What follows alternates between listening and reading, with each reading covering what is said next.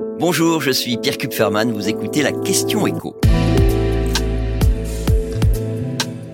Qu'est-ce que pourrait changer la réforme de l'assurance chômage souhaitée par Emmanuel Macron? On le sait, l'exécutif veut à nouveau réformer l'assurance chômage pour inciter les demandeurs d'emploi à saisir les offres qui ne trouvent pas preneur. Et dans le Parisien, il se trouve que le ministre du Travail, Olivier Dussopt, nous en dit un petit peu plus sur la façon dont pourrait évoluer le, le système français.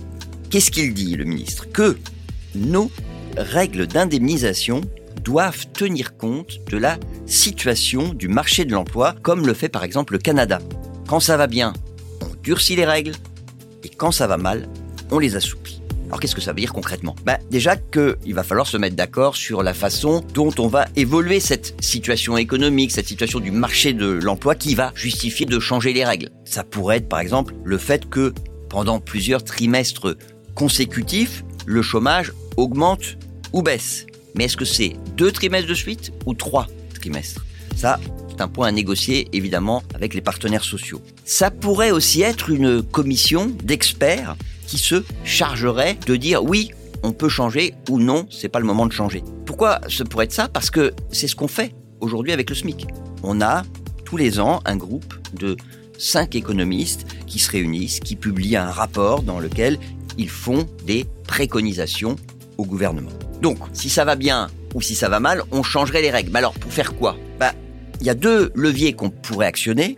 Le premier, c'est la durée d'indemnisation. Vous savez qu'aujourd'hui, le maximum, c'est deux ans pour euh, les moins de 53 ans. Ça monte un petit peu pour les seniors. Ça va jusqu'à trois ans pour les 55 ans et plus. Et donc, cette durée, elle pourrait varier davantage. Puis un deuxième levier, c'est le montant de ce qu'on touche, le montant des allocations. Aujourd'hui, l'indemnité qui est versée chaque jour aux, demandeurs d'emploi qui touchent l'ARE, l'allocation d'aide au retour à l'emploi, elle est fixe. Sauf pour une catégorie de demandeurs d'emploi, ce sont ceux qui, avant de se retrouver au chômage, gagnaient plus de 4500 euros par mois.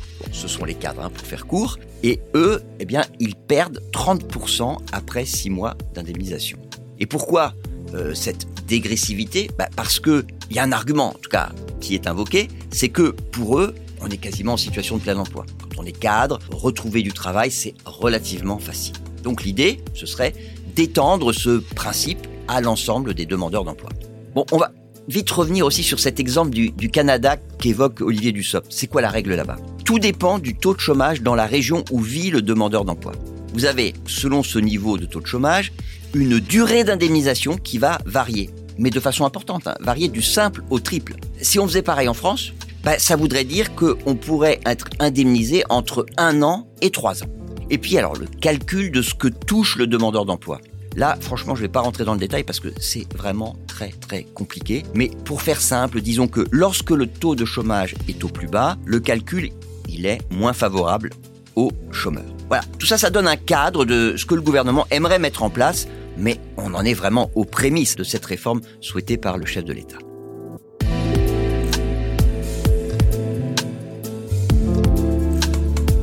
Vous venez d'écouter la question écho, le podcast quotidien pour répondre à toutes les questions que vous vous posez sur l'actualité économique.